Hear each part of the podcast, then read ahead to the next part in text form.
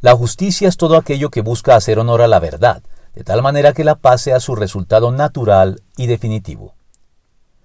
La justicia es la verdad en acción en lo que tiene que ver con los seres humanos, los ángeles y Dios, seres todos pertenecientes a la más elevada clase de seres presentes en este universo, los seres de naturaleza personal, que como tales ostentamos capacidad de deliberación, de elección y de tomar decisiones responsables, conscientes y plenamente voluntarias. Y cuando nuestras decisiones son justas, es decir, conformes con la verdad, lo que podemos esperar de todo esto es que en su momento y de manera consecuente podamos cosechar un satisfactorio grado de paz, tanto en nuestra conciencia interior como en nuestros tratos con los demás en el marco de las estructuras e instituciones sociales propias de la cultura en la que nos encontramos.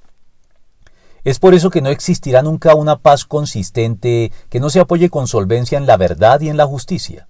pues la paz es el resultado natural y espontáneo de honrar la verdad y actuar con justicia en este mundo, como lo establecen las Escrituras al exhortarnos en estos precisos términos.